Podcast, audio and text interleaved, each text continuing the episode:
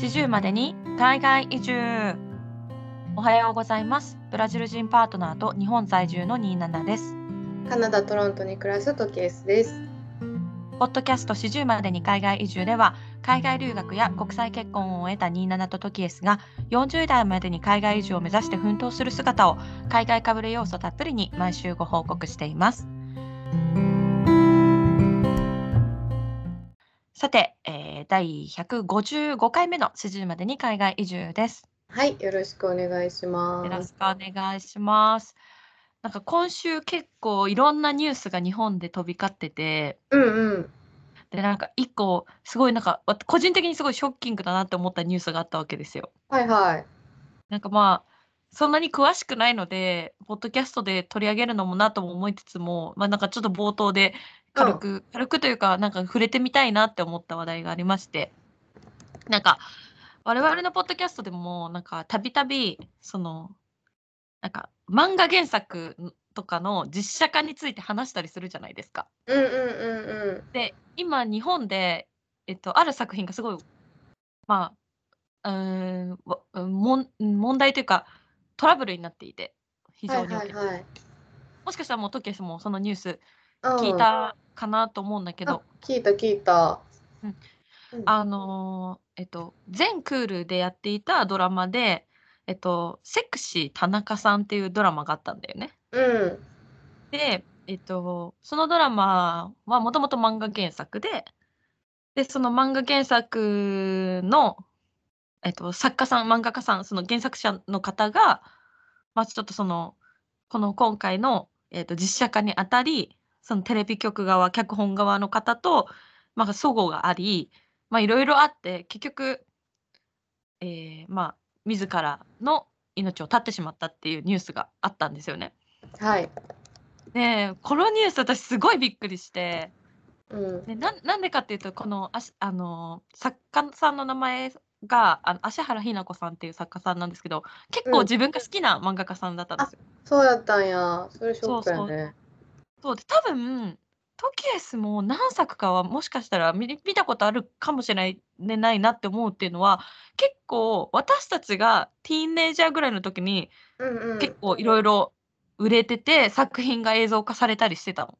あれやね、砂時計の人やんね。そうそうそうそう、うんうんうん砂時計が映像化された、た。うん。そうそう映像化されたのが2005年とかで多分私たちが高校生ぐらいの時うんうんうん。とかまさかやっぱそれぐらいの時になんかいろいろこう作品が、えー映像化されたっていうのがあったんだけどさなんかすごいなんか胸が痛いというか切ないというか、うん。なんとなくこう胸がくこう締め付けられるような思いがあってこのニュースを見てたんですけどそうやね。原作のファンからしたらまあめっちゃ辛いやろうなと思う思うよね。そうなんですよね。トキエスはこのニュースについてなんか見てました？なんかこう経緯とか。うん、なんかうち結構考察系 YouTuber とか結構流しながら仕事とかしてて、うんうんうん。で、多分この事件があってすぐ、キリンっていう人が、なんうかすごい詳しく、なんかその原作者はどういう漫画を出してて、どういう経緯でこういうニュースになったかみたいなのを説明してて、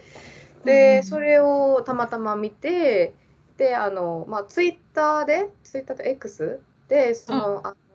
脚本家さんと、その原作者さんのなんか言い分みたいなのがちょっと違うみたいな。うんかも見てて思ったけどでも自分がさすごい時間割いて魂込めて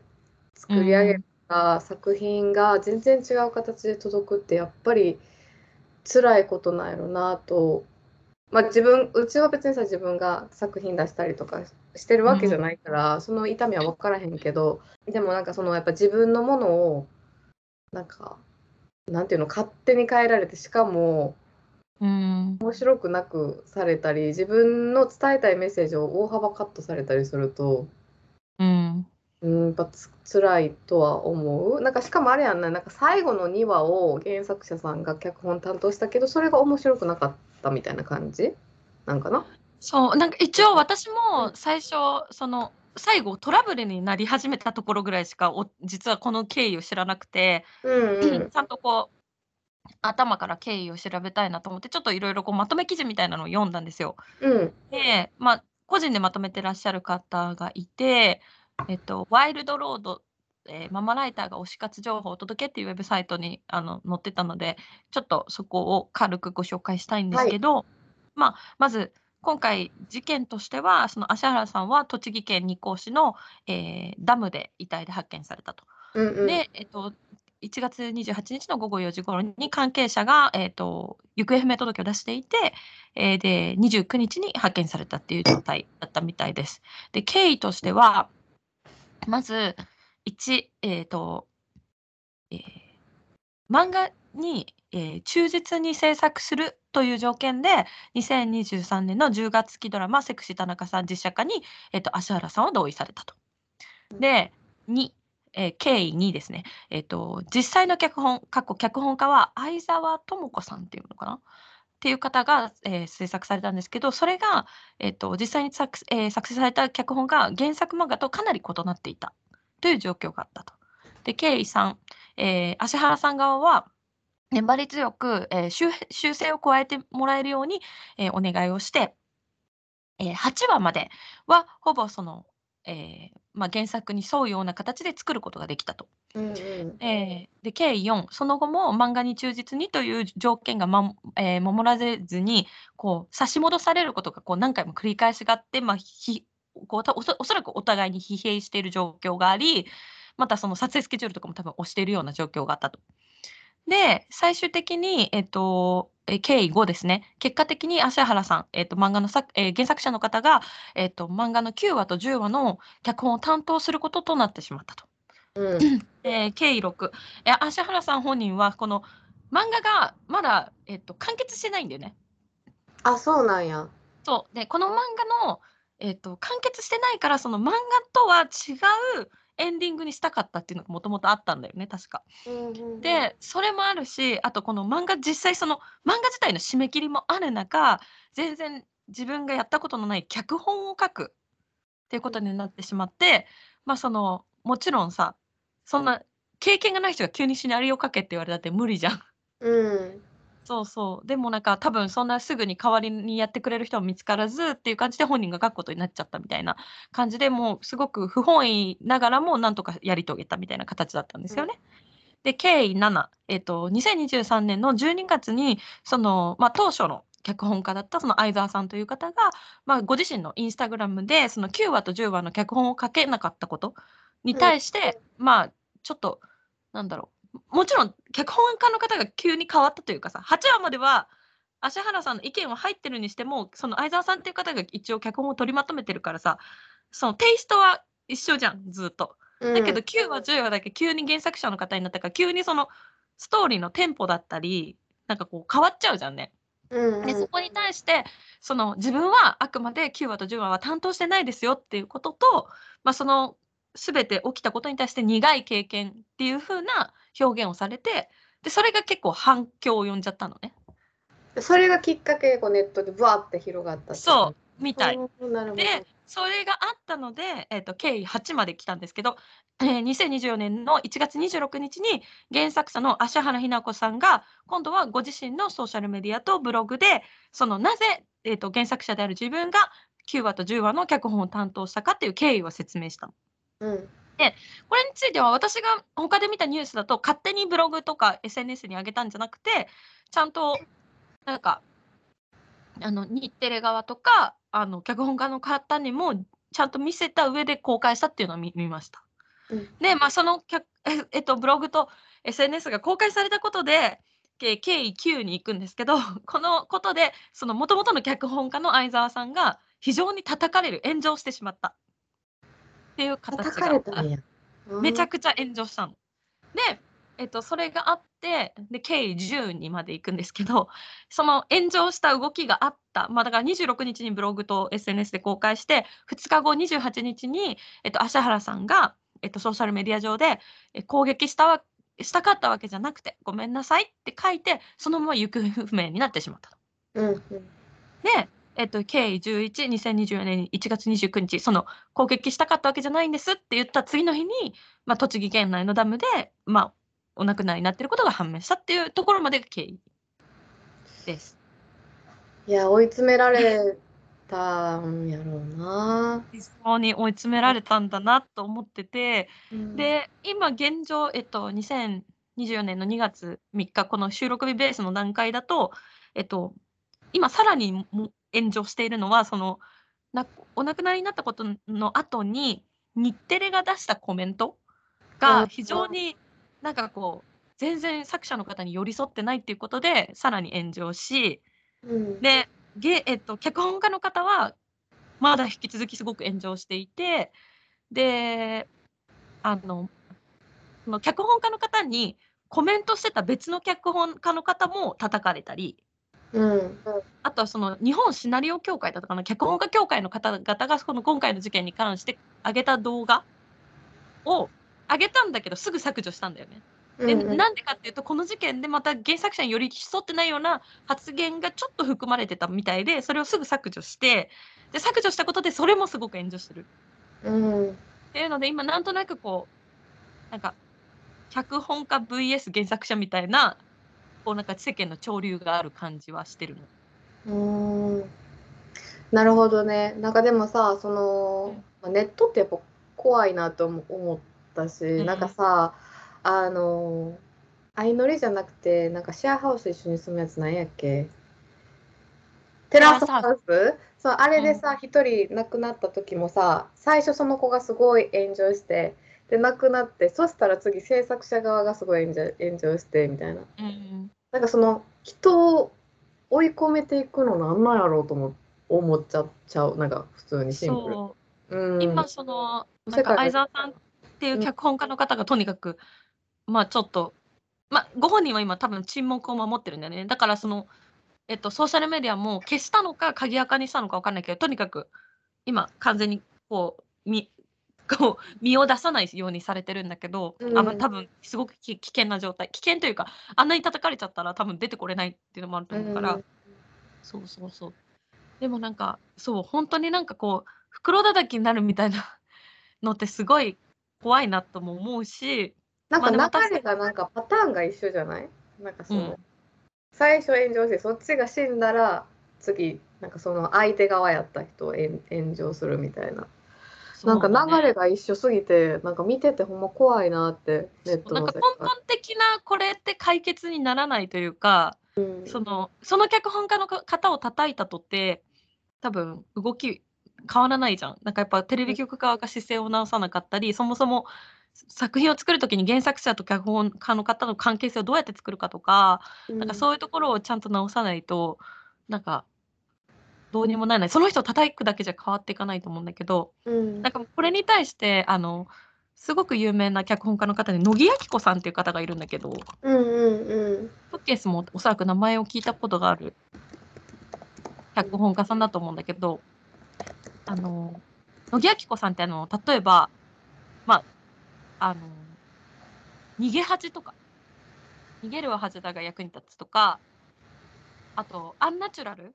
とかの脚本あー全部知らんかった ドラマ。見たことない。見たことないドラマばっかり。でも映画は知ってる「アイアムヒアイアムアヒーローあそうだね。あうん。あの、あとドラマだと、あ重版出来とか、ー」ラッキーセブンとか、主に泣いてますとかやってたり、まあだから、えっと、この乃木明子さんっていう方、結構まあ、超売れっ子作家さんって言っていいと思うけど、彼女は結構、原作ものもやるし、オリジナルもやるって人なの。はいはいで、その、今回叩かれてる脚本家の方は、基本原作ものしかやらない人。うんで、だからそこでなんか、まあ、ちょっとこのごめんなさい乃木さんの話をちょっと出すのは早くすぎたんだけどその原作者があって仕事が初めて成り立ってる人なのに原作に対し原作者に対する尊敬がないみたいなところが、まあ、炎上ポイントになっていてうんでこの実際この乃木明子さんって方は結構今回の件について結構はっきりコメントを残してくれたんだよね。うんなんかちゃんと調べなきゃいけない。なんでこんな風になってるのか。なんか、もう、彼女ははっきりと、脚本家は替えが利くけど、なんか原作者がいなきゃ私たちはやっていけないんだからみたいなことを結構はっきり言ってくれたの。結構その、原作者側の方に寄り添ったことを言ってくれてて、結構それが意見としてはなんかソーシャルメディアとか見てるとよく言ってくれた乃木さんみたいな感じになってる。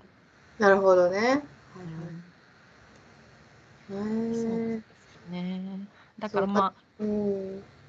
でもなんかこれまでもなんか映画いろんな映画公開されてきたけどなんか原作者が納得いってない映画ってめっちゃたくさんあると思う。なんかそうだよねタック TV っていう YouTuber の人おんねんけどその人がまとめててそれをたまたままあ結構前だけど見てうんなんかその沈黙貫いてる原作者もおればなんか別に私は、まあ、げげ実写化映画を見ませんってツイートをしててっていう原作者さんもいるみたいな。だから結構映像化するにあたってのトラブルってめっちゃあるやろなって思う。そうだよね。うん。海猿とかもさもううん。揉めちゃって、なんかできなくなっちゃったとかもあるし、なんかあとあの「推しの子」っていうアニメが去年すごく流行ったじゃん。あのうん。中でも、で一部出てくるんだよね。そういう今回のことみたいなあのシーンが出てくるんだけどトキスって推しの子見た？見てない。あ本当、うん。ちょっとネタバレになっちゃうんだけどちょこっとだけ書いてもんね。うん。そのいくつかしエピソードがある中で、えっと、まあ、推しの子ってメインは、その、星野愛っていう子の子供、双子の子供が主人公なんだけど、うんその男の子の方があるドラマに出演することになるの。うんうんで、そのドラマはげアニ漫画原作ですごい人気の作品なのに、まあ、今時の売れっ子の役者さんを使うためにすごい大根な役者さんが揃っちゃって、まあ、最終話まですごいなんて言うんだろうひどい作品に仕上がってると。うんでなんかそれをまあなんか主人公と、まあ、そのその漫画の中あその推しの子の中のそのドラマ制作の中でその主人公の男の子ともう一人の女の子がなんとかこう最終話だけでもいいもものにしようとするみたいなシーンがあるのね。うん。でそれに対してその漫画の原作者の方がなんかコメントするみたいなまさに今回の事件を揶揄したようなシーンが出てくるのよ。ああそうまあなんや。うん。だから本当によくあることなんだろうなって推察できるというか。だってさ、漫画家になるっていうだけですごいのにさ、うん。そっからさ、実写、なんかいろんな話も来るやろうし、うんそこで自分が条件出して OK ってなったから、ねえ、なんか受けたのに、まさかまさかで、それですごいその疲れてる時にとかなったら、それは落ち込むやろうなとは思うよね。うん。だからそうなんだよね。でまあなんか本当にひどい言い方だと今回その脚本を書かれた方が過去に書いた作品も結構その原作と脚本が全く違うみたいな作品が割と多かったみたいで、うん。炎上しながらなんかこう原作クラッシャーみたいな風うんにその、今呼ばれちゃったりしててその脚本家だったそのうん相沢さんって。だからすごい変な燃え方変なっていうか過剰な燃え方と言っていいのまあ人の命がなくなってるからしょうがない反応なのかもしれないけどなんかこう人々の関心がちょっと過度にそっちに向いてる感じがあってそれが怖いなってすごくニュースを見てって思ったっていう話でした。はい。怖いねまあこのね、芦原日奈子さんの作品他の漫画も読んだことある方わかると思うんですけど結構本当に繊細な人なんだろうなって推察できるような人なわけよ。うん。なんかどの作品もなんか単純なラブコメとかじゃなくて結構心に傷を抱えた登場人物のなんか心の機微みたいなのをすごく丁寧に書くみたいなところがある人なのね。なるほどねそういうこと書ける人ってさ本人も絶対繊細じゃん。うん、確かにね。だからこそ、まあ、ちょっとこう素晴らしい作品が書けるんだけどこんなだからこそこういうことに巻き込まれてすごく苦しい思いをされたんじゃないかなって思うと本当になんか胸が痛くなるというか。うん、なんかしかもそのすごい炎上した時に周りに誰かがいたらいいけどさ、漫漫画家ってやっぱり多分なんかわからんうちの勝手なイメージだけど結構こもって書いてるイメージあるから、うんうん、相談とかできんかったんかなとかやっぱり思っちゃうよね。そうだね。なんか、どこを信じていいかも分かんなくなっちゃうだろうね、こういう状況に追い込まれる。ってか、でも、まあ、やっぱ漫画の原作者の方が脚本を書かされるっていう状況が、やっぱすごく異常な気はしてる。うん、なるほどね。そうそうそう。まあねちょっとうち、はドラマは全然分からへんからさ、どういうそう私もで実は、うんドラマみ見たの、その全話見てなくて、私、中で3、4話だけ見たのかな。どっちかっていうと切り抜きがめっちゃ流れてきててうんでなんかその切り抜きが結構話題になってるっていう印象があったからあ、そうなんや。もうでも演じてる方々も辛いよねこんな風になっちゃったらそうやね。っていうところでまあそのねあのこの芦原さんの漫画作品自体はすごく素晴らしい作品があるのでまあもしよければ皆さんね読んでみていただいてなんかブレッドアンドバターとかピースとか結構割と最近の作品も私好きだし昔の作品もかなり好きなのでうんうん。もし興味がある方ぜひ読んでみていただければなと思うし本当に心からご冥福をお祈りするなしたいなという気持ちで、はいちょっとねなんかなんとなくななんかこういう衝撃的なニュースってさずっと自分の心の中に引っかかっちゃう時ない？自分の心に引っかかっちゃう？なんかずっとこの1週間、なんか何かことあるごとになんでこんなことになっちゃったんだろうって私当事者じゃないのになんかこうこの作者の方のことを考えちゃう瞬間がいっぱいあったの。ニュースもいっぱいやってるし。もともとでもその作品が好きやったのもでかいんじゃない？そうだね。多分もともと全然知らん人と例えばうちとか砂時計多分実写のやつ見たかもしれんけどうん。内容そこまで覚えてないとかなんか有名な漫画やったなとはあるけどなんかそこまで思い入れが多分27より強くないのもあるし、まあ、日本におらんっていうのもあるけどでも、多分自殺ってもう確定してるんやっけこの人。衣装が見つかってるみたい。な。ああじゃあまあその自殺っていうのもさ結構響くやろ人に。急にうん。誰かが亡くなる。例えばあの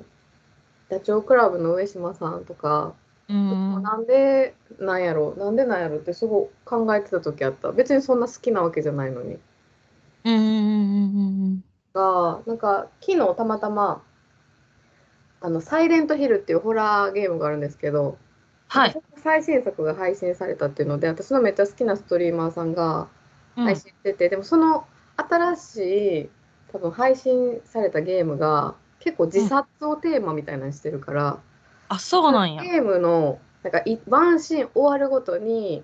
なんか結構なんか自殺について悩んでる人が周りにいたら声をかけてあげてくださいとか、詳しくはこちらにアクセスをお願いしますみたいな注意書きがすごい出てくる作品やってんけど、まあ、それもゲームやったけどやっぱ落ちたもんなやっぱ自殺とかいう話を聞いただけで。うん。あだから多分それが衝撃やったんじゃないかな。うん。うんそうですね。そう、そうなのよね。だからもう本当に、なんか今後こういうことがへ減っていくというか、もっとちゃんと原作者の方の立場が保障されて、なんかこう、こういうことがもうなくなっていけばいいなって本当に思いますね。どうなんやろなな何がどうさそうさせたんやろうと思う。なんか例えばその脚本家の人もなんか上から圧があって内容変えたのわかんないもんね。そう分なのからへんから。うん。そうそうそう。だって私たち素人というか一般の人はさ、実際にその脚本家の方が、なんか、テレビ局側からどういう指示を受けてそれを書いてるかもわかんないし、うん。でその脚本家の方はもしかしたら原作者に寄りたく寄り添いたくていろいろし例えばプロデューサーさんに質問してもプロデューサー的な判断で言う言わないみたいなこともあるじゃん。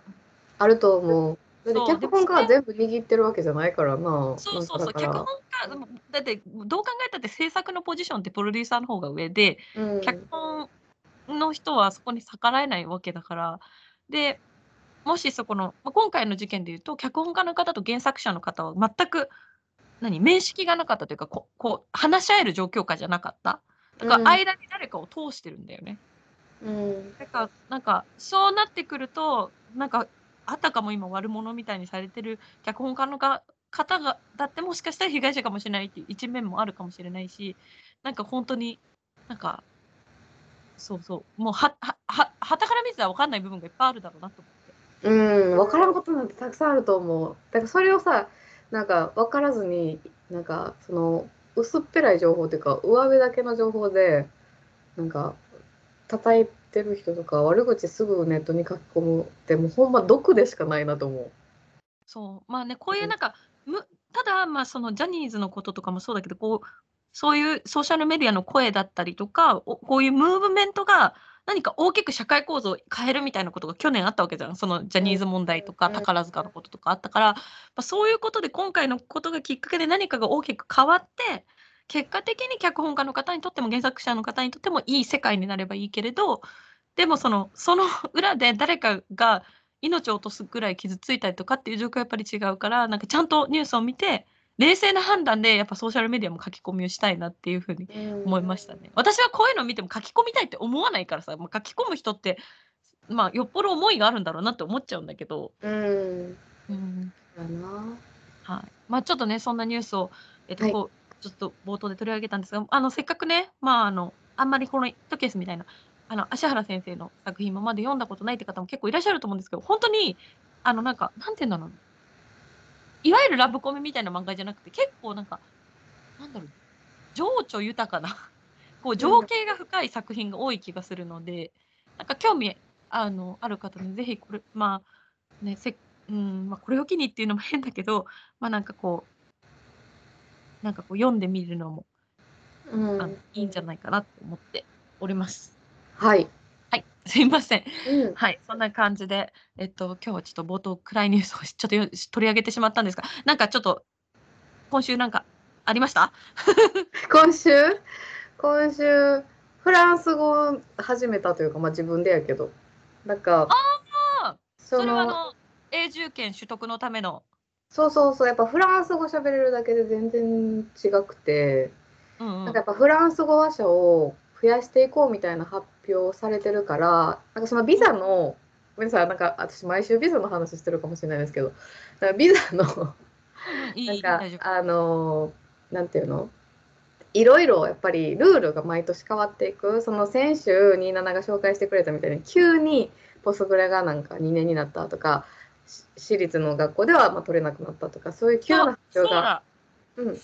そういえば2日ぐらい前かな、ちょっといつだったか忘れたんですけど、うん。先週、前回のエピソードで、まあ、その私たち学生ビザとかポスグラとかの変更を話したじゃないですか。うん。その後に BC 州が2年間、留学生の受付を一切なくすみたいなニューアナウンスメントしたよね。あそうなんや。ちょっとだから、バンクーバーって一大留学生都市なのに、うん。2年間 BC はインターナショナルスチューデントを受け付けませんっていうアナウンスメント。切？一切。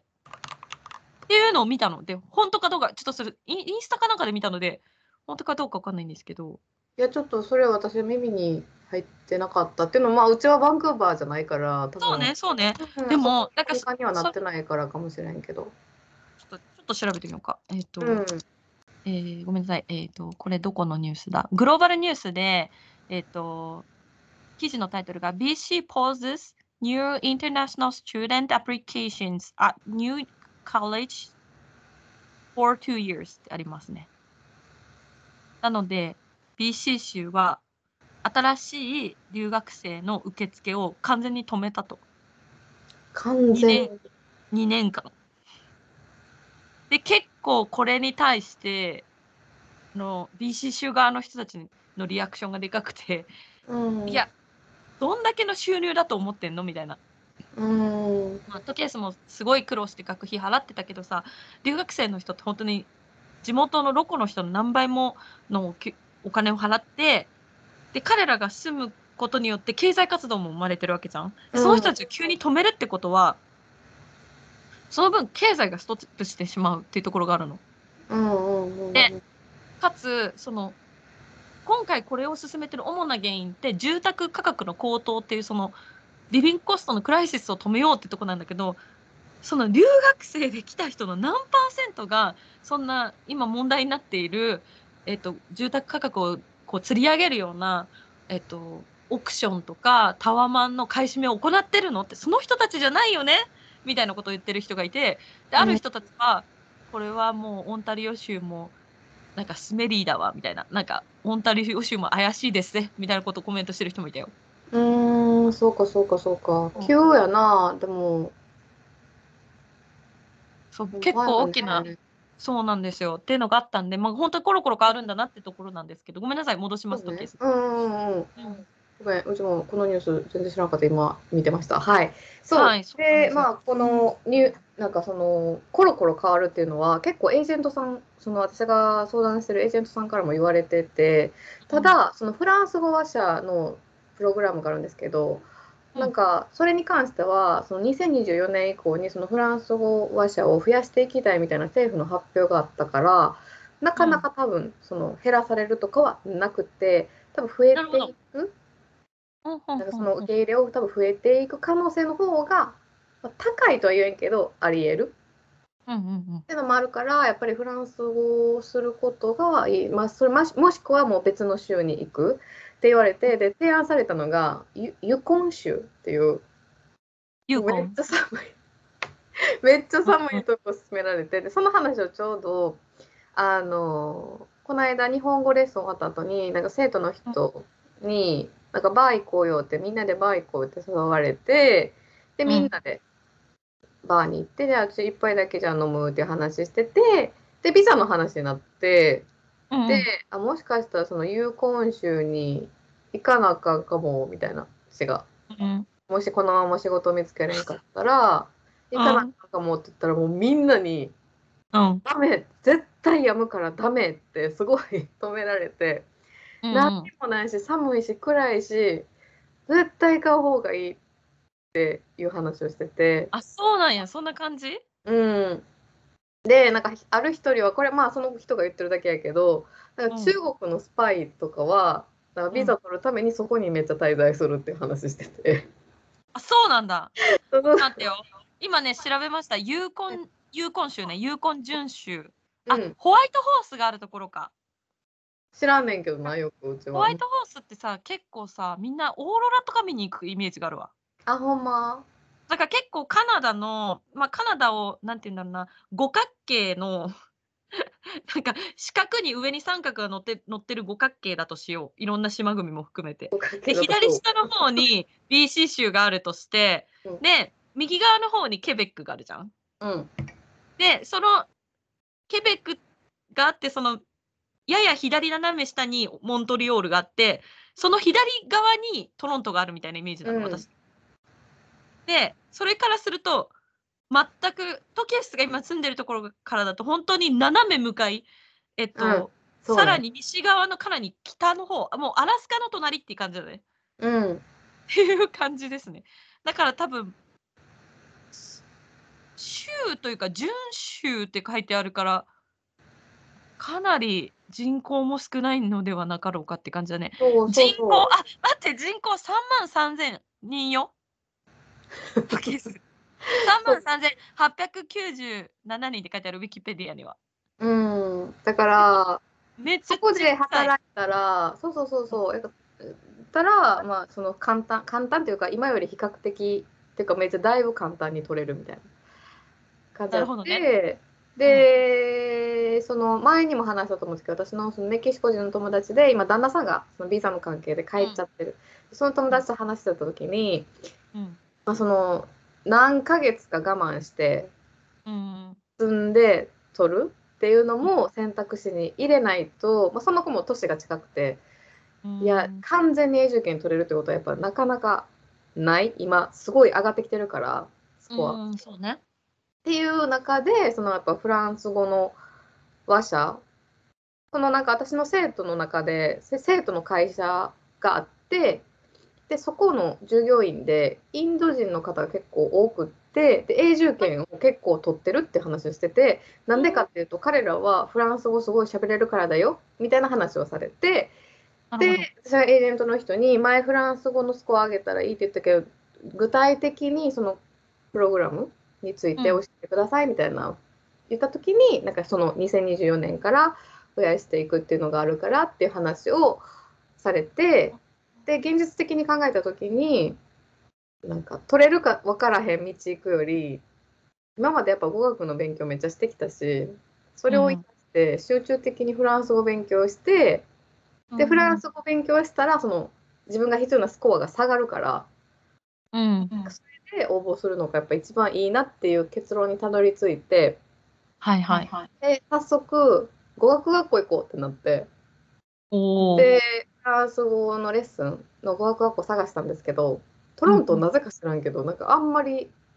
なくてフランス語も提供してる語学学校。プライベートレッスンあるけどなんかその英語みたいになんかその毎日あります。みたいなのがなくてでモントリオールに一つ学校があってそこが毎日なんか9時から12時まで、まあ、本格的に勉強できますっていうのがあるけど、まあ、オンラインになりますって話になって、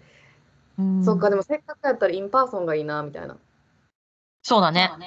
なんでかっていうとなんかスペイン語 in person で行ってでそこで人脈広がって今の仕事もらってるやんだから うち語学学校なんかちょっとでも人脈広げたいみたいな気持ちがあって確かに。そうそうなんかそれもあってでトロントで唯一なんかフランス語を提供してる学校そのプライベートレッスンは結構あるけどそのなんか毎日提供してるっていうところが春から開校って言っててうん。春まで待たなあかんやんってなったわけでまあもう自分でやろうと思って YouTube で探したらさ結構なんかフランス語全攻略5日間で攻略しますみたいなで1つのビデオが5時間ぐらいのビデオあってえー、やばい。でなんかおじいちゃんみたいな先生がうん。なんかそのパワーポイント使って説明してるただ単にずっと説明してるやつがあってでも英語で説明してフランス語こういう発音しますとかこういうアルファベットがありますとかほんまに基礎から教えてるのがあってだからそれを、まあ、自分で始めた時間決めて勉強してで、まあ、デュオリンゴもやってでなんかもう一個のアプリで部数みたいなアプリがあるけど、まあ、それでもあ、わかるかも。わかる？やってっていうのを始めたんやけど、うん、むず難しいけどでもスペイン語勉強しててよかったなと思った。結構似てる。うん、そうだよね。やっぱりラテン語圏って似てるところがあるし、まあ、その女性詞、男性詞みたいなところとか、あとその主語が省略されて、その動詞の変革系で誰が主語か分かるみたいなところってさ、結構似てくるところがあると思うから、うん逆に言うとスペイン語を前やってたから、ちょっと入りやすいかもね。全くやったことない。うんなんかたまに一緒やったりするからうんうん、分かる。うんでも、私もやっぱポルトガル語をやっぱちょこっとかじっただけで、うんなんかイタリア語とか見てると、あこの単語は一緒なんだとか、なんか、あこの単語は全く違うなとか、なんかそういうのがやっぱちょっと分かったりするよね。うんそうそうそうだからあスペイン語やっててよかったと思ってうんうんうん、でまあその英語も今年、まあ、IELTS かセルピップっていうのを受けないといけないしうんなんかあんまりストレス抱えん程度に勉強してなんか今までなんかどうしようどうしようもう絶対受験取られへんこんなにスコア上がってたら無理や無理やみたいな感じで落ち込んでたけど、でもなんか唯一なんかあぜ取れるかもって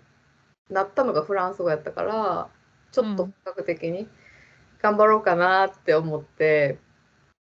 でなんかフランス語なんか発音とかやっぱ自分で勉強してたらうん、なんか あのゴールデン X わかる？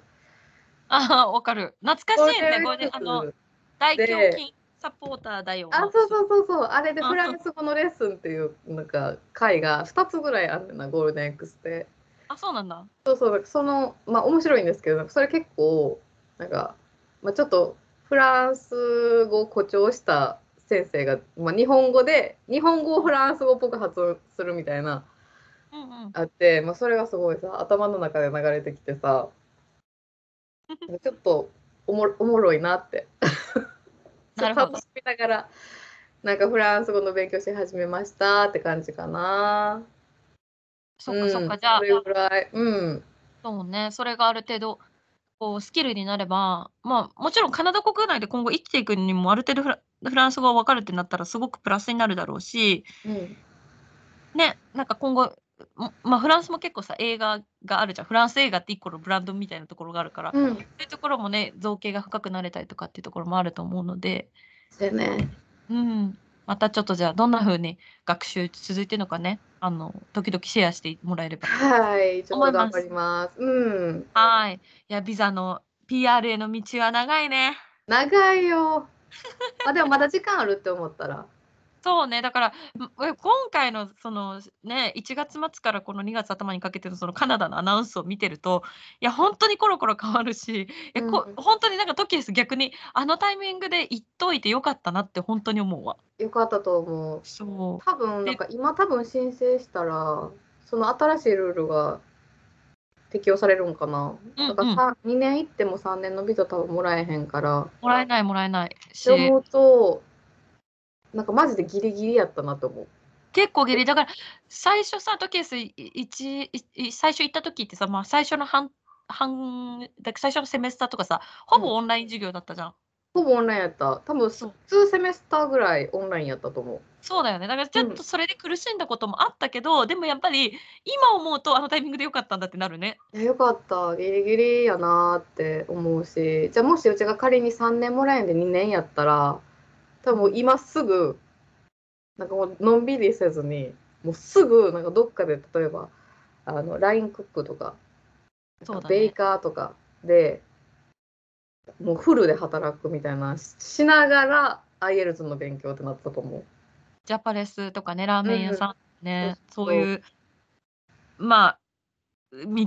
というか、その選択肢が狭まっちゃうよね。そうそうそうそう。だからその自分の好きなその映画ライターとか自分がメインにしたい仕事をメインにしながらやるっていうのが多分できんかったから、うん、マジで良かったなと思う。うんそうですね。はい。またちょっと状況進捗あったらシェアぜひしてください。はい。はい、ありがとうございます。では、早速本日も始めましょう。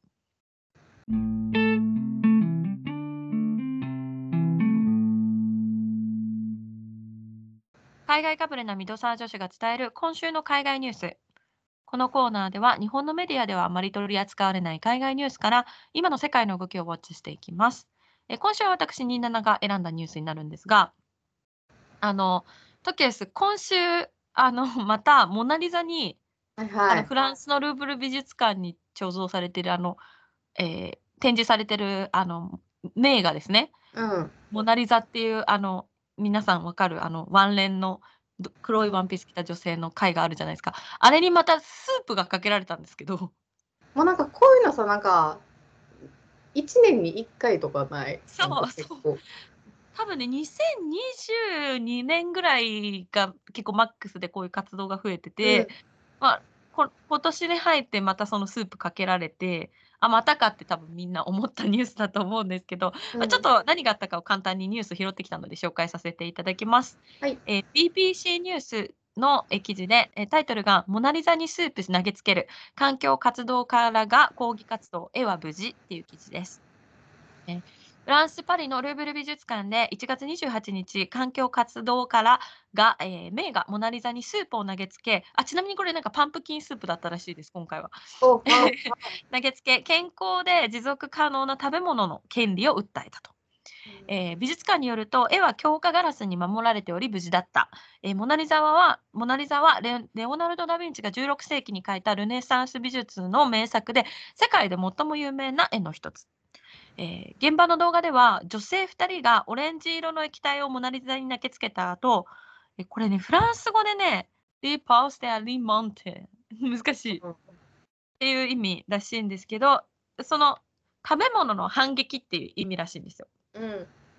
ていうことがそのそのスープを投げつけた女性2人の T シャツに書かれててでそれをなんかこう見せつけるようなポーズを取ったらしいのねそのスープを投げた後に。うん。でその上でその女性2人はモナ・リザの前に立ってフランス語で、えっと、どちらが大大事か。芸術かそれとも健康で持続可能な食べ物を取る権利か？と叫んだと。で女性その女性たちはさらにあなたたちの農業制度は病んでいる。農家は農作業をしながら死んでいるとも主張したと。えー動画ではその後すぐに美術館の警備係たちが2人の前に黒いついたてをかけ、えー立てて囲い他の来,、えー来館者に部屋から出るように指示していると。で、えールーブル美術館によるとこの活動環境活動家とされる人たちが1月28日の午前10時頃かぼちゃのスープをモナリザに投げつけたけども、まあ、ガラスがあったので絵に損傷はなかったと。いうことで、で、モナリザが展示されている国家の間っていう部屋に展示されてるんだよね。から、まあ、そのスープの事件があった時に、来館者の方に一旦出てもらった後、えー、清掃作業を済ませて、午前11時半には、えー、観覧が再開されたっていうことみたいです。で、えーと、このこのグループが、うん、えこの抗議活動は自分たちによるものだとソーシャルメディアで主張していて食べ物を社会保障制度全般に取り組むことが目的だと述べたと。うん、えでさらに現在の食料供給モデルは最も弱い立場の人に負の烙印を押し食料に対する我々の根本的な権利を尊,、えー、尊重していないと主張しているということですね。で、まあ、美術館側はもちろん苦情を申し立てるっていうふうにしてるんですけども、まあ、こういう事件があったわけですよ。なるほどね。なんかでもさ、はい、一つ疑問なのがそのなんか2022年って多分なんかゴッホのひまわりにトマトスープかけるっていうのはなんかジャストストップオイルみたいあ、そうなんですよ。今日ちょっとね、それについて話したいなと思っていて、あの、そさ、のこれさ、それじゃないよな。別の団体やん。なんでそれで絵画に投げるか分からへん。そうなんですよ。だから本当にトキエスが今まさに言ってくれた通りで、うん、まあ、あの、今トキエスが話してくれたのはおそらく2020年2年の10月14日にロンドンのナショナルギャラリーでジャストストップオイル、通称 JSO っていうらしいんだけど、うん、のこの活動家の2人が、えフィンセント・ファンゴこの代表作「ひまわりに」えっと、ハインツのトマトスープ缶あのハインツのさ T シャツになってる有名なトマトスープあるじゃん、うん、あれを投げつけてでしかも自分たちの手をあの瞬間接着剤みたいなのにやあのこうつけて壁に貼り付けるの。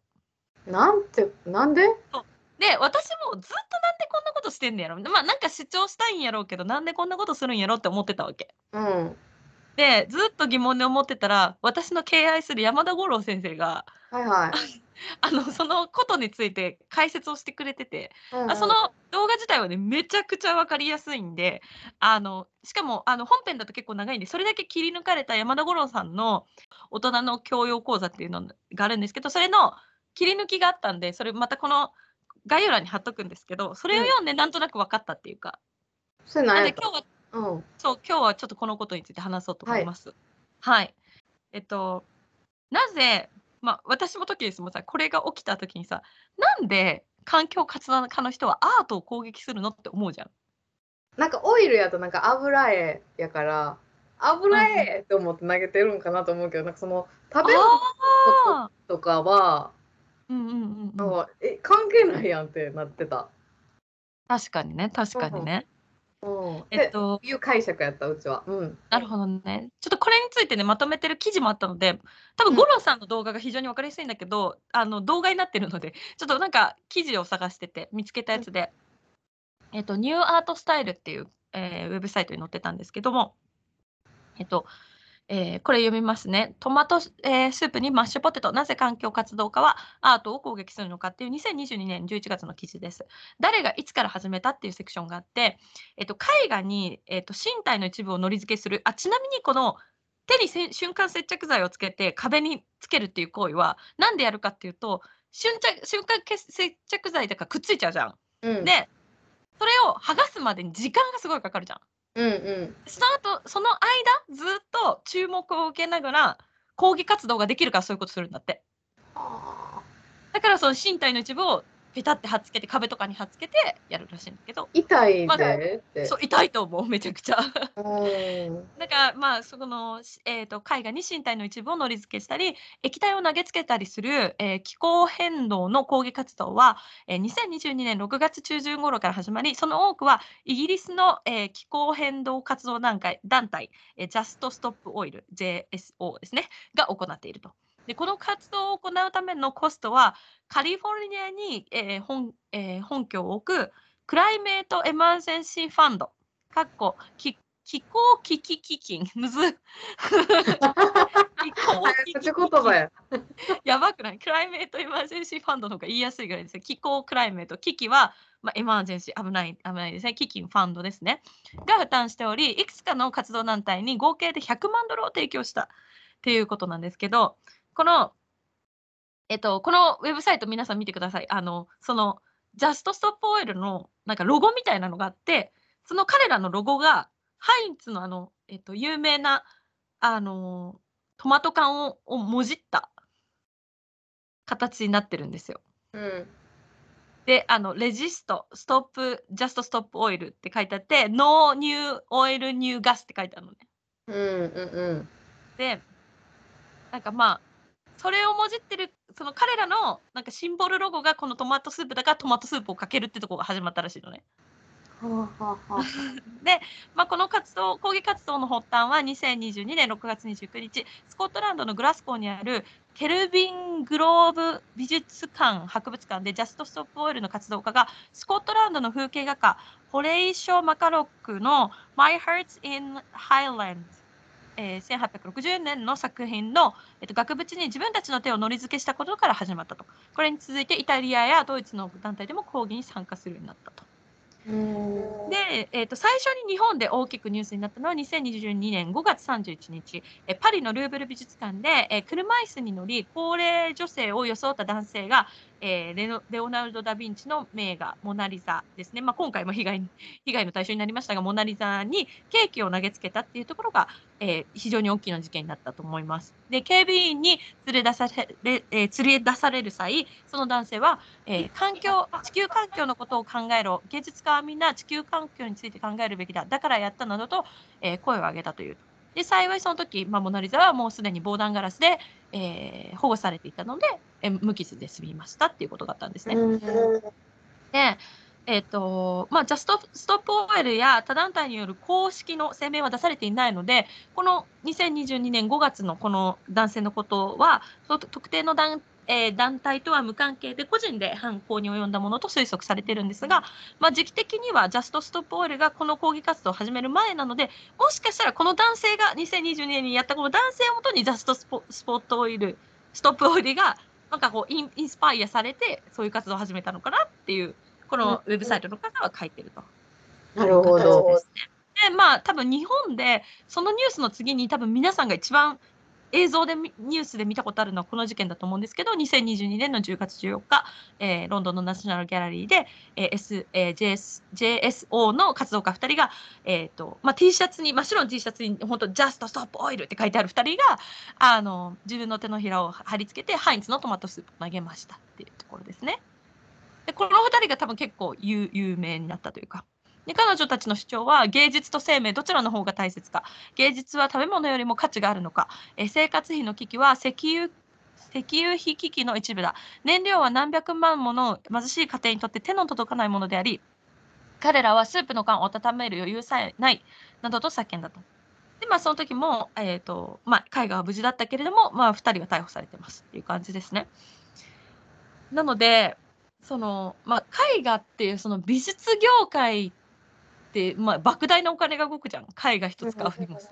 そういうところに対するアンチテーゼもあったりするっていうのもなるほどな、なんか油絵この野郎じゃなくて、美術っていうもの全体にに対するなんかこあう芸術とその何？なんかよく言うじゃん。なんかさあの本当の災害時とか本当に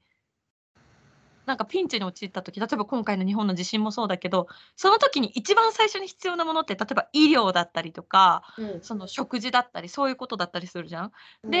やっぱエンターテインメントって後からついてくるものじゃんね。ちょっと落ち着いてみんなの生活がある程度整って初めてみんなが楽しめるものっていうところがあるけど、まあ、多分このこういう活動家の人たちが言ってるのはそこのファウンデーションがグラグラなのに美術を大切にしてていいの？そんな余裕私たちありますか？みたいな叫びがあるんだよね。うーん、なるほど。まあ、この辺のね動機のところは私の説明だと多分足りないのでこのぜひ五郎さんの動画を見ていただけると非常に分かりやすいんですけどで私がすごい面白いなって思ったのはあのこのジャストストップオイルをあの支えてる一人の人があのいるんですけど、まあ、ちょっとこのジャストストップオイルについてまずもうちょっとあの掘り下げたいと思います。はい。これまたオンラインジャーニーっていう動画、あの画像、えーじゃない、記事で、えっと、タイトルが、えっと、過激エコ運動団体、ジャストストップオイルとは一体何者ってあるわけ。で、まあ、ジャストストップオイル以下 JSO は、まあ、気候変動の主な原因と呼ばれる化学燃料の生産を英国政府がこれ以上許可しないことを求めているっていうことなんですね。で、そう、まあ、ちょっとこの辺の難しいところはやる、えー飛ばすんですけど、まあ、彼らの戦術としては JSO は非暴力非暴力な市民抵抗の戦略で主張を展開しているので、えっと、政府が化学燃料生産を終了する解決策を打ち出せば活動を終了すると言っている。で、えっと、この活動家たちは以下のような人目に人目を引く、えーハイプロファイル抗議活動をたびたび行ってきた。で、例で言うと、まあ、さっきのゴッホのひまわりにトマトスープ投げつけましたよとか、あと高速道路、M15 を含む道路の封鎖、あとテニスのウィンブルドンの選手権の中断とか、あとは、えっとレ・ミゼラブルの公演を中断させたりとか。うん。まあだからその絵画のそのトマトスープかけるやつがとても有名になってるけどそれ以外にもいろんな抗議活動をしてますって感じですね。うん、でそうえっ、と私が そのこの資金提供を誰かってところを話したいんですけど、はい。えっと、この JSO のウェブサイトによると、えっと、活動資金のほとんどは2019年に、ええ米国で設立さ、え設さあさっき言ったやつですね、えー米国で設立された Climate Emergency Fund から提供されてるんですけど、このこの Climate Emergency Fund が誰によって設立されたかって話なんですよ。うん。この Climate Emergency Fund、なんと、まあ、2019年に映画監督のローリー・ケネディっていう人と、石油王のジャンポール・ゲッティっていう人の孫娘、アイリーン・ゲッティっていう人によって、この Climate Emergency Fund ができて、それが JSO に資金提供してるんだよね。石油王だから。この事実がなんて ironic なのって思わない？うん、確かに。そう。ねえだから、その、石油をもう使うのやめようよって言ってる人の最もなスポンサーが石油王の孫娘っていう。っていうか、ローリー・ケネ、ロリー・ケネディって、ロバート・ケネディの娘なの？あ、そうなの？ちょっとそっうんち調べてなかった。だから結構、だから有名な2人の娘ってことだね。ジョン・ F・ ケネディの弟の娘やで。なんてことでしょ大統領の弟の司法長官のロバート・ケネディの娘。えー、だからお金持ちやん、どっちも。う。そうなの。どっちもめちゃくちゃお金持ちなのよ。で、しかも、まあ、なんと皮肉なことにっていうのは、この、この、えっと、アイリン・ゲッティさんは、お兄さんがいるんだけど、うん。そのお兄さんが昔誘拐されてるのね。誰に？あの、そのまあ、なんか、そのジャンポール・ゲッティ、その石油王の人いるじゃん。その人から身代金を取りたいと思った人が、その、その孫を誘拐したんだよね。なるほどね。その時に、その時になんと、その、あの、お父さんとそのおじいちゃんは、うん身、代金を払うのを渋ったの。へえあ、そうなんや。そうそうそう。結局その払っちゃうと他にも孫がいるから他の人も危険になるんじゃないかみたいな感じであの渋ったんだよね。でもなんかこのアイリーンはその時のことをすごく根に持っててはいはい。孫が誘拐されて命の危機にさらされてるのにお金を出さなかった人たちもうなんか資本主義のに取りつかまれた悪魔よみたいな感じ。に思ってるのね。で結局その,、えっと、そのジャンポール・ゲッティの、えっと、孫ジャンポール・ゲッティ3世さんは確か耳を切り落とされちゃってとかそういう被害に確か遭ってる。え、牛島くんの世界。うん。そうそうでなんか結構これがなんだろうこうこの事件がそのアイリン・ゲッティとそのジャンポール・ゲッティの間にすごく溝を生みを彼女をこういう活動に至らしめるなんか大きな要因になったというかなるほどな。だから調べていくとなんでスープかけるんだろうってところからこんなところまでたどり着くんだと思ってはいはい。うん。なるほどそういう動機とかいろんなこう家族環境とかあるんだなって思ったっていうニュースだったんですけど。すごい。この誘拐事件元にした映画、あれやな。ゲティ家の身代金っていう映画、リドリー・スコット監督の映画で、これ、すごい話題になったよね。あ、そうなんだ。トケース見た？そうそうそう。見てないねんけど、あの賞を取ったの見てて、その授賞式。で、うんうんこれあの特殊メイクがすごいって話題めっちゃなってん。あ、似てるからってこと？そうそうそう。あ、多分メイクの技術がめちゃくちゃすごいみたいな。その今、トケースが言ってくれたゲティ家の身代金っていう映画、2017年のアメリカとイギリスの合同作品って書いてあるね。ウィキペディアのストーリーを読むと、あもちろん事実にあの基づいている部分が多いと思うんですが、実業家のジャンポール・ゲティは中東との石油取引で莫大な富を得るが家族との関係は冷めていた。2900あ1973年7月ローマ、えーゲティの孫であるジャンポール・ゲティ3世は夜の街で外傷を漁っているところを男たちに乗って拉致される。犯人グループのうち英語を話せるえーチンクアンタが、えー監禁したポールの世話係を務めることになる。っていうふうに書いてあるので。えちょっと見てみよう。そうねこれちょっとトケス、あのまた見てどんな映画う。だ見てみる、見てみる。なんか見よう、はい見ようと思って、なんかでも全然見てなかった。そうねだから、うん。はいそういう感じでねやっぱりこのそういう元はこう家族のいざこざから始まったところだと思うんだけどこんなところにつながっていくんだみたいなニュースを一個紐解くだけで知らなかった。私このジャンポール・ゲティさんって人もちろん知らなかったし、うん。JSO のことも全然全く知らなかったので、うん。一個ニュニュースをね深く切り込むだけでなんか知らなかった世界が知れるなって思ったっていう話でした。なんかさ、この環境活動家のニュースで、私が一番記憶に新しいのが、うんなんか2023年の年末やったかに、うん。なんか環境活動家がなんかあの車の前でうん。腕組んでみんなでなんかあの阻止なんか通行阻止して環境活動を訴えてて、うんうんうん。で渋滞ができてうん。その渋滞に切れた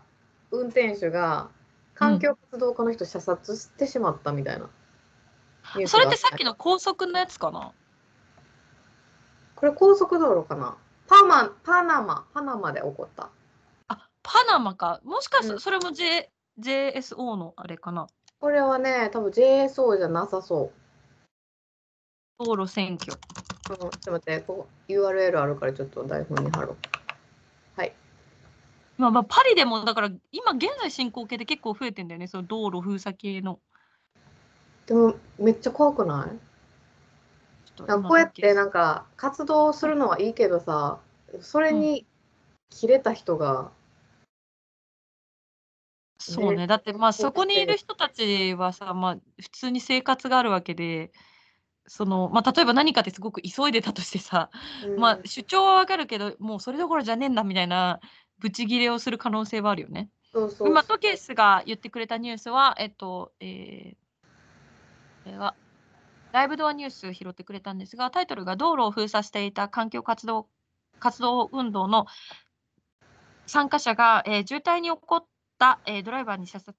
されてしまう事件が発生、2023年11月のニュースで、えー南米のパナマでは、生物多様性地区での銅銅ですね、銅の採掘をめぐって大規模なデモ活動が繰り返されています、あ繰り広げられています。一部の環境活動環境保護運動の参加者が、えー道路上にバリケードを形成し、抗議活動を行っていたところ、道路封鎖に激,、えー激怒した運転手によって、2名の、えー参加者が射殺されるという事件が、えー2023年11月7日に起きましたと。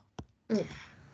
なるほどね。あこれでもやっぱ高速道路だわ。2023年。高速道路か高速道路でやってるね。まあそりゃ、まあちょっとでも、びっくりだけどね、急にそんな音起きたらね。これ結構まあこれツイッターに流れてきて、うんうん普通になんかその射殺するところとかも流れてきて、うん。うんちょっと衝撃やったからお覚えてた。確かにね、そうだね。うんまあ、これ多分全くその動物保護なんで JSO とはこん関係がなさそうなうん話だと思うんですけど、まあその私一番印象に残ってたのがその五郎さんにまた言っちゃったけど、五郎さんが結局この活動って意味がないと思うみたいな話をしてて、その、結局そのこういう事件が起きると美術館はその絵画にかける保険料が高くなる。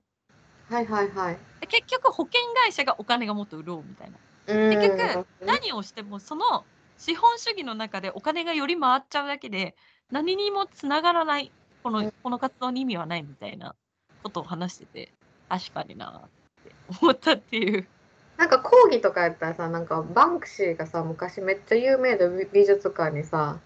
自分の絵こっそり飾ったみたいな。でそれがすごい注目を集めて深いメッセージがあったみたいなのがあったんやけどそういうのをやったらなんかまだわかる、うん。なんか攻撃して手張り付けて叫ぶっていうの確かになんかちょっとよく私はまだなんかなんでななんでそうなってしまったんやろうとはやっぱ思っちゃうよね。一応彼ら彼らからするとなんか今どんな気持ち？みたいなことらしい。大事だ自分が大事だと思ってるものを汚されて今どんな気持ち？私たちが石油を使うってことは私たちが大事だと思ってる環境を汚されてるのと一緒よ。あなたでもそれにみんなは気づいてないでしょ？今絵画を傷つけて今どんな気持ち？すごい傷ついてるでしょ？環境も傷ついてるのよ。みたいな感じよ。はあなるほど。で一応なんか JSO のその抗議活動の時は一応そのなんかガラスがあるやつ？うん。その絵画にちゃんとカバーされてるやつを狙ってわざとやる。その絵にダメージがいかないようにはいはいはいはい。やるらしいんだけどでもやっぱ額縁はちょっとずつそれでダメージ受けてやっぱりすごくきまあねノーダメージなわけないからってことはあるんですけどね今それ何人ぐらいがそのジャストストップオイルにおるんやろな。いやわかんないです多いやろね。うん。あまあ、でもなんかこうシー・シェパードとかもそうだけどさやっぱこう活動家の人ってまあその人なりの正義があるじゃん。でも、ですうう必ずしもその主張が間違ってるとは言えないんだけどでもやっぱこう主張の仕方を間違えたり相手の文化を理解しようとしない姿勢が強すぎちゃうとなんかこうただのなんかこう害悪みたいな感じで扱われて、えうん下手なことするとさっきの道路で抗議活動してたのに殺されちゃうみたいなことが起きるみたいなうん。うん。もっと違う方法でまあなんかフランスらしいよね何かこう抗議するとかなんかストライキを起こすとかすごくフランスらしいけどなんかもっと他の方法ないんかってやっぱ日本人的な観点では思っちゃう思っちゃうね。うんうん、確かに。こんなニュースでございました。うん、なるほど。はい、あの概要欄に貼っとくのであのぜひあの記事見るのめんどくさい方あの五郎先生の動画だけ見てください。もうすごい興味深かった。うん。めっちゃ面白い。あのね、この私の説明よりも多分この五郎さんのこの切り抜きの15分ぐらいの動画があると思うんで、ちょっとそれ見てみてください。ぜひ。はい、はい、ありがとうございました。ありがとうございます。はい、次のコーナーです。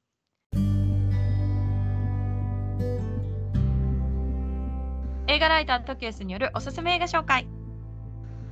このコーナーでは映画ライターである私とケースが独断と偏見によるおすすめ映画についてご紹介していきます。お願いします。はい、えーと今回ご紹介するのは結構前2009年に制作された、まあ、ホラーホラーやけど結構コメディ要素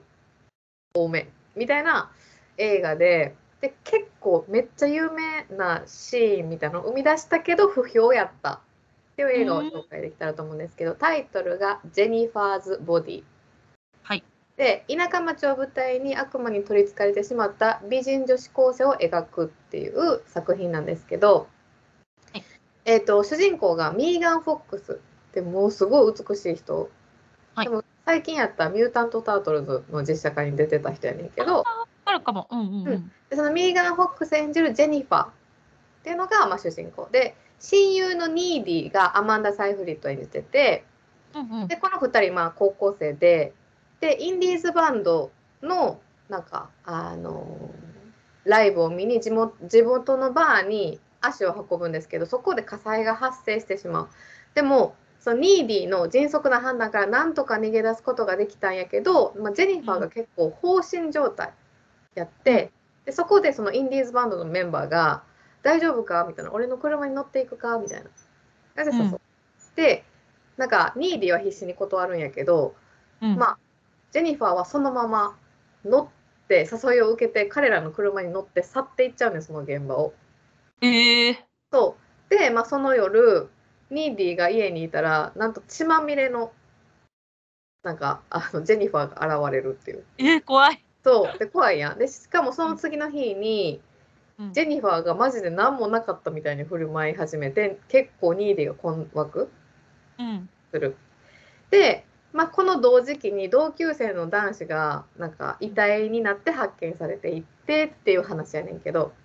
結構シリアスなホラーってわけじゃなくてなんかティーンネイジャー向け。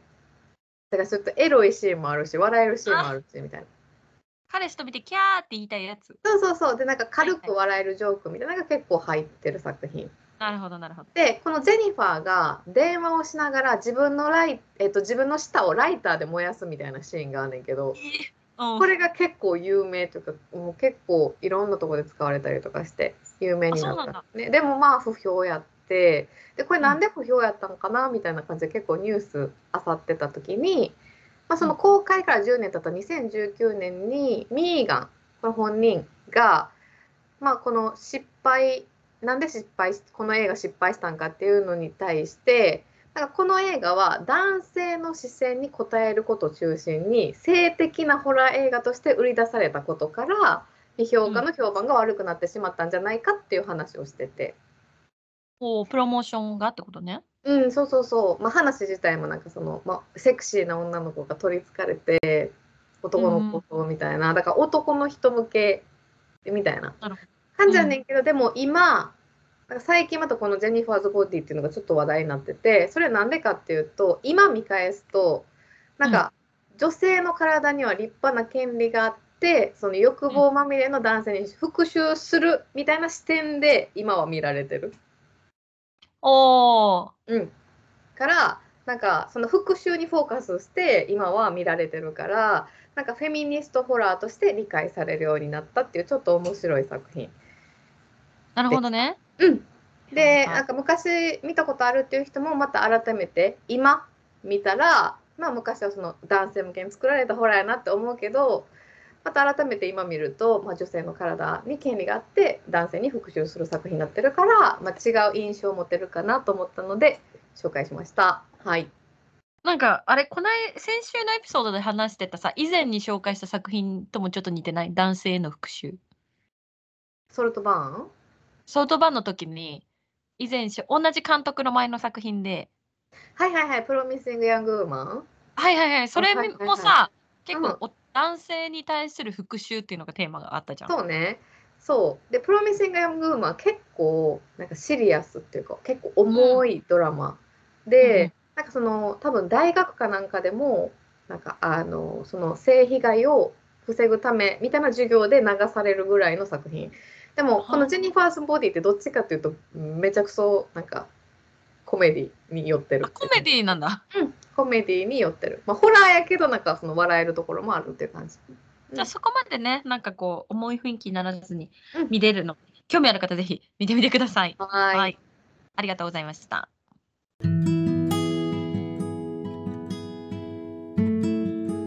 ということで今週の始終までに海外中はここまで。感想質問ご意見はインスタグラムのアカウント「27時 S」にて受け付けております、えーフォローの上ぜひチェックしてみてください。ぜひよろしくお願いします。はい。では来週金曜日朝8時にまたお会いしましょう。ボンフィナウジセマーナ Have a good weekend! ありがとうございました。ありがとうございました。